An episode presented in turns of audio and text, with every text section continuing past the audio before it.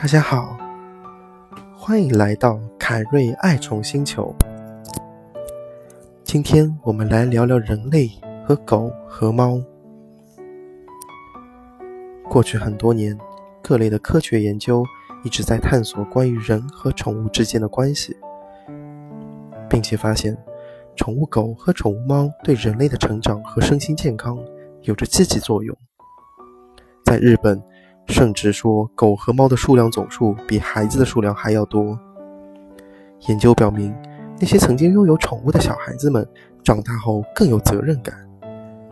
宠物给到小孩子们的是陪伴和舒适，促进孩子健康成长。那些拥有宠物狗的小孩子，每天活跃的时间会多十一分钟。对成年人，拥有狗和拥有猫可能增加个人的吸引力。一项在英国的调查表明，高达百分之九十的单身女士表明，他们认为拥有宠物狗的男士更有吸引力。在健康领域的研究表明，拥有宠物的人往往生活更开心、更健康、更积极，而同时身体系统自然而然释放出一种缓释心情的生物元素，所以他们的压力会减轻很多。尽管拥有宠物猫和宠物狗对人类有非常多的积极作用，但是我们也必须了解它们带来的一些负面情况。比如，与狗和猫正面接触一旦被弄伤是非常危险的。如果它们身上携带病菌，将会带来非常致命的威胁。世界卫生组织报道说，狗是人类最好的伙伴之一，但也是致命的狂犬病源的来源。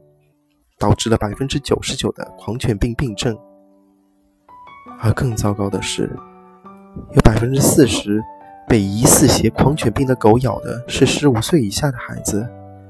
这很大部分是由于孩子对宠物的关注度非常高，他们喜欢抚摸、喜欢玩耍、喜欢拍打他们的宠物伙伴，而这些关注会让狗狗特别的不舒服，进而引发一些过激的行为。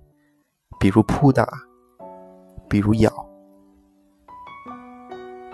通常来说，我们应该尽可能不让我们的孩子与宠物独处一室，同时应该教导小孩子去了解宠物的行为语言，来更好了解这些会陪伴我们十年以上的小伙伴。宠物的眼神是纯洁的，当你望向它们。你就会知道，他们想成为你家庭的一部分，所以我们应该尽可能的了解他们的行为语言习惯，让他们真正融入我们这个家。感谢大家收听凯瑞爱宠星球，谢谢。